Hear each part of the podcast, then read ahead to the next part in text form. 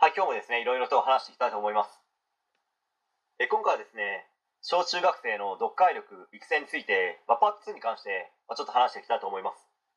まあ、続きになりますけど、もういくつかですね、気になった部分を抜粋して、まあ、ここで話してみたいと思います。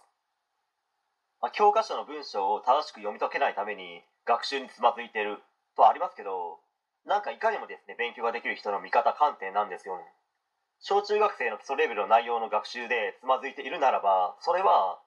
教科書の文章云々の話ではなくて原因は圧倒的な勉強量不足なんですよ。例えば筋肉は全くないのに 100kg のダンベルを持ち上げられますか？基礎レベルの中学数学もわからないのに高校入試の数学の応用問題を解けますか？小中学生の基礎レベルの学習内容につまずいているならばそれは前述した通り圧倒的な勉強量不足なんですよ、まあ、なので解決方法としましてはまずは知識の土台を作らないといけないんですよ。そう聞くと自分とは違うですね。頭のいい人たちはじゃあまずは本を読ませてとか国語の文章問題多く解かせてとか、まあ、違うんですよ、まあ、それを本人たちはやらないしやりたくないから基礎レベルの学習でつまずいてるわけじゃないですか。その知識の土台の作り方はいろんな人と喋りまくるなど、まあ、他にもありますけどまあ、その中のさまざまな組み合わせをすることによって必ず知識の土台は徐々に出来上がっていきます、まあ、自分が実際にそうなったんですから説得力ありますよね。本当にガチで勉強できない方だったんですから。前にですね話しましたけど X 軸と Y 軸がどっちかなかなか覚えられなかったですし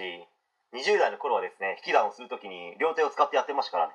そして上司にはいい感じですということしか言えなかったです、まあ、そのくらいですね語彙もなく知識もなくまあ、自分で考えることもできなかったですね、まあ、最後にもう一つだけ話して終わりたいと思います。教科書が読めないと新しい技術を学べない AI に職を奪われて失業や非正規雇用が増大して格差の拡大や内需の低下人口減少が進むとありましたけどなんか極端すぎてあえてここには触れないです。AI に職を奪われるならば奪われない仕事は何があるのか奪われたって自分で仕事を作ればいいんじゃねというですね発想力などの方が読解力なんかよりもですね重要だと思いますけどね、まあ、結局やってることや思考が古臭い学校の体質のままなんですよね。学校の中しか見ず学校という枠の中だけで答えを見つけよう探そうとしている感じがして、まあ、正直ですね公教育には危機感を感じてしまいます、まあ、しかし公教育とはこんなものだと言われたらですね、まあ、確かにそうなのかもしれないです、まあ、この話を聞いているお子様をお持ちの保護者様がどう感じるかは人それぞれだと思いますけど公教育の他にもっと違った教育を自身の子供に取り入れた方がいいかもという考えになったのであれば、まあ、それは個人的には正解だと思います。